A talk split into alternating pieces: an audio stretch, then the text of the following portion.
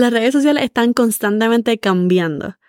Y si al escuchar eso tú te estresas, tranquila, no estás sola. Pero si deseas crecer en las redes sociales, especialmente Instagram, entonces necesitas adoptar las estrategias correctas. Por eso hoy quiero hablarte de seis estrategias viejas que ya no estamos usando dentro de Instagram y qué hacer mejor. Este es el episodio 159.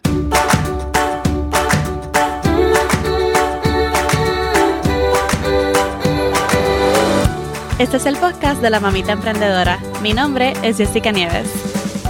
Escucha aquí conversaciones para aprender cómo otro ha logrado alcanzar sus sueños y aprende los mejores trucos para abrir tu negocio, lanzar tu blog, manejar las redes sociales y mucho más. Eso no es lo único, hablaremos también de nuestra vida de madres y cómo hacer de todos nuestros sueños poco a poco una realidad. Hola, bienvenida al podcast de Mamita Emprendedora. Yo soy Jessica Nieves, la host y creadora de Mamita Emprendedora y así me pueden encontrar en todas las redes sociales y plataformas. Hay algunas tácticas que hacíamos en Instagram que eran clave para poder crecer y para que tu marca fuera memorable dentro de la red social, pero ya no se consideran útiles para crecer nuestra marca. Sin embargo, antes de comenzar con esas seis estrategias viejas, yo quiero aclarar sobre algunas tácticas y prácticas que todavía yo veo gente haciendo y que realmente nunca fueron estrategias correctas, simplemente son cosas que tú nunca deberías hacer en Instagram. ¿Cuáles son algunas de esas cosas que nunca, ni cinco años atrás ni ahora mismo podías hacer en Instagram? Bueno, seguir a otras personas, simplemente porque esperabas que ellos te siguieran para atrás. Y si no te siguen para atrás, los dejas de seguir. Eso se llama follow on follow y eso ya no se hace, nunca se ha visto bien. No sigas a la gente tratando de que te sigan para atrás. Otra práctica que nunca se ha visto bien es que le envíes publicaciones a otras personas por mensaje privado. Simplemente establece una estrategia para tu plan de contenidos y confía en, el mensaje de tu contenido, confía en tu consistencia para que le llegue a las personas correctas, pero no estés enviando posts por mensaje privado porque se considera un poquito spamming. Y tampoco etiquetes a personas dentro de tus historias o dentro de tus publicaciones que no tienen nada que ver con la historia o con el post. Y creo que no lo tengo que decir, pero lo voy a decir por si acaso, nunca compres seguidores, ni likes, ni nada de eso. No compres nada Podemos algunas veces desesperarnos por la falta de crecimiento, pero realmente lo hace peor porque vamos a tener una interacción falsa. Vamos a tener mucha comunidad y poca interacción o interacción realmente que no es verdadera. Yo espero que nada de eso lo estemos haciendo. Vamos a ir a seis estrategias que antes sí se hacían, pero ya no se hacen. La primera es tener un contenido estéticamente perfecto.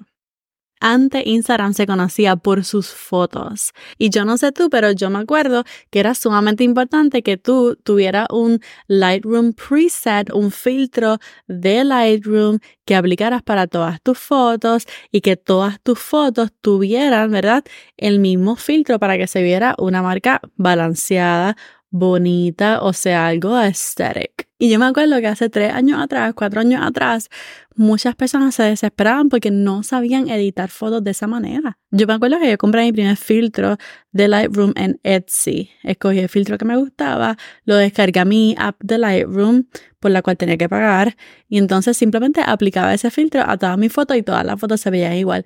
Y entonces, ahora mismo Realmente lo que importa es el contenido, el contenido de tus videos, el contenido de tus fotos, el contenido de tus carruseles, porque realmente no estamos tan pendientes a la estética de la cuenta. Sí es importante que mantenga un branding dentro de todo para que se vea cohesivo, pero no necesariamente tienen que tener todas las fotos del mismo filtro y que sea súper curado. La segunda estrategia que ya no usamos es publicar solamente reels en Instagram como para el 2020, mayormente 2021, salieron los Reels, los Instagram Reels y todos estábamos usando Reels y realmente las personas que usaban Reels, especialmente diario, crecían exponencialmente.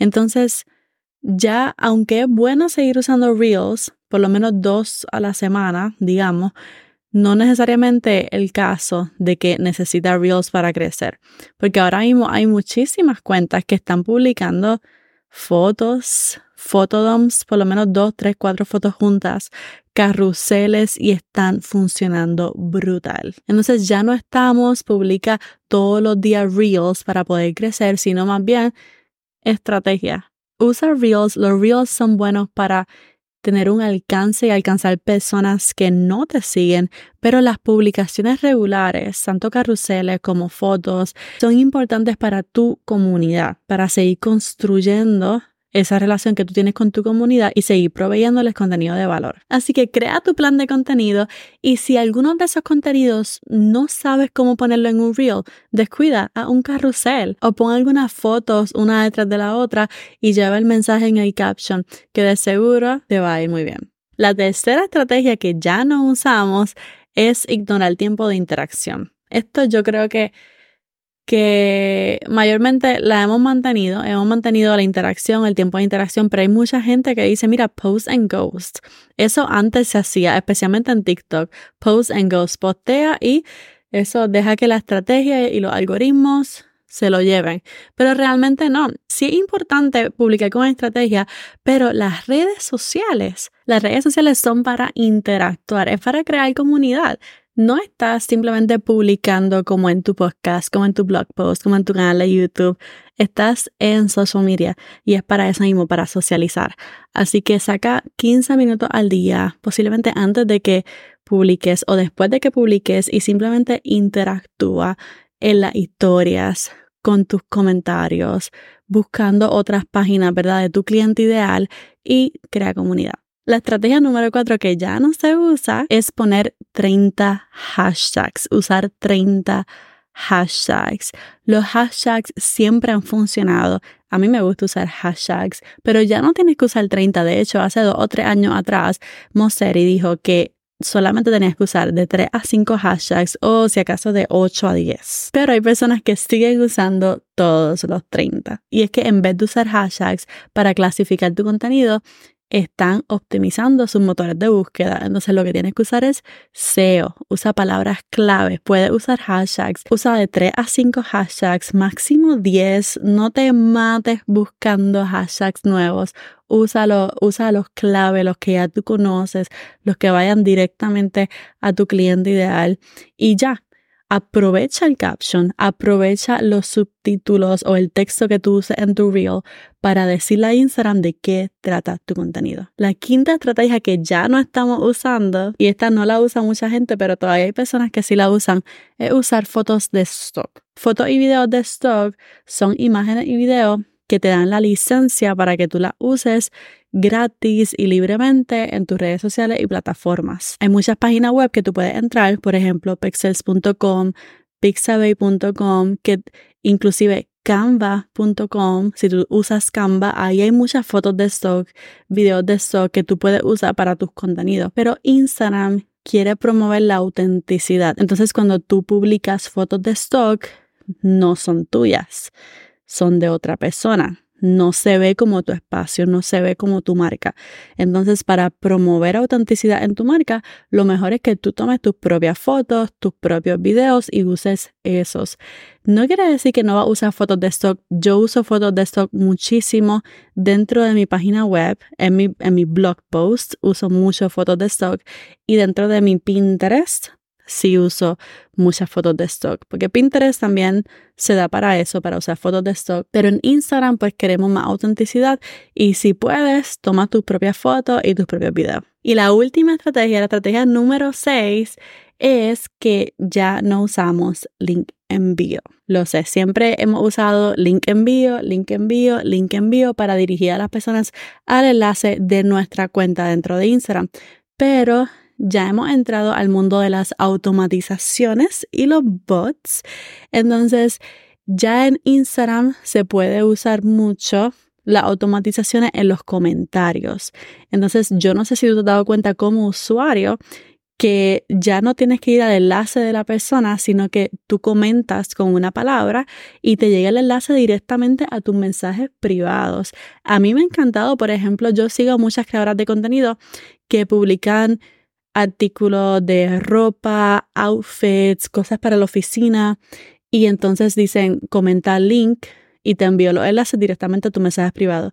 Y ya yo no tengo que ir al perfil directamente, sino que comento link y en mis mensajes privados están sus enlaces. Así son las automatizaciones que estamos usando ahora. Entonces, ¿por qué es mejor usar esta manera de call to action?